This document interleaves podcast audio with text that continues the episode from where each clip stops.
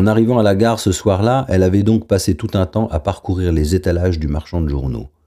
Après avoir noté scrupuleusement dans un carnet les références des meilleures ventes du mois, relevé le nom des derniers gagnants des concours annuels de l'édition française et internationale, lu soigneusement les conseils des libraires, à noter sur des petits cartons attachés avec un trombone aux couvertures des livres, remonté du bout du doigt le rayon des éditions de poche après avoir fait tout cela, au point qu'une vendeuse finit par lui demander si elle n'avait pas besoin d'aide parce qu'elle avait l'air un peu perdue, et à qui elle répondit que non, non, non, non, ça allait très bien, elle s'en sortait parfaitement, merci.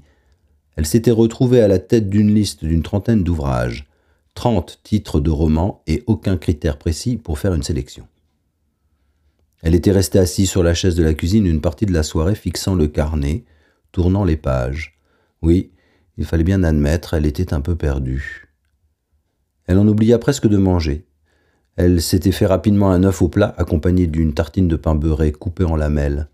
Un œuf à la coque au plat, comme disait son fils quand il était petit. Puis elle s'était mise à réexaminer la liste des livres. Elle l'avait relu, ne sachant pas très bien à quoi il correspondait, barrant les titres en fonction de critères totalement subjectifs.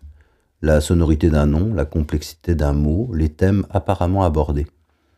Elle avait barré, puis entouré ceux qui pouvaient, le cas échéant, lui plaire. Il en était resté une quinzaine. Elle avait numéroté les livres par ordre d'intérêt. Cette hiérarchie avait été éprouvante à établir. Les places 5 et 6 furent très délicates à fixer, puis vint le tour des trois premières places. Elle hésita longtemps entre le deuxième et le troisième. C'est seulement au moment où ses yeux secs de fatigue se fermaient d'eux-mêmes, un instant où son cerveau commençait à décrocher par à coups, sa tête basculant brusquement sur sa poitrine, qu'elle avait réussi à finaliser son classement. Elle avait refermé alors son carnet et était allée directement se coucher. Le matin, quand elle avait relu sa liste, elle avait été un peu surprise ne se souvenant que très vaguement de son choix, mais elle n'y avait rien changé. Elle était alors retournée chez le marchand de journaux, s'était dirigée directement vers la vendeuse et lui avait indiqué d'un doigt assuré qu'elle voulait ce livre-là, le bien épais. Très bien, très bon choix, avait répondu l'autre. Vous verrez, vous ne serez pas déçu. La remarque de la vendeuse l'avait surprise. Elle qui n'y connaissait rien avait fait un bon choix vraiment.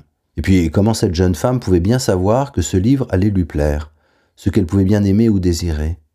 Elle eut envie de disparaître, se disant que la prochaine fois, elle irait dans une autre librairie, plus anonyme. Une librairie, il y en avait une dans sa rue, une petite, tenue par deux gars, qui avaient l'air gentils comme ça. Elle n'y était jamais entrée jusque-là, elle n'avait rien à y faire. Mais finalement, elle s'était dit que c'était une mauvaise idée, que dans une vraie librairie, elle serait bien plus identifiable que dans le flux continu des passagers de la gare, où la présence d'un client passe normalement inaperçue sauf bien sûr pour cette vendeuse qui semblait curieusement la connaître.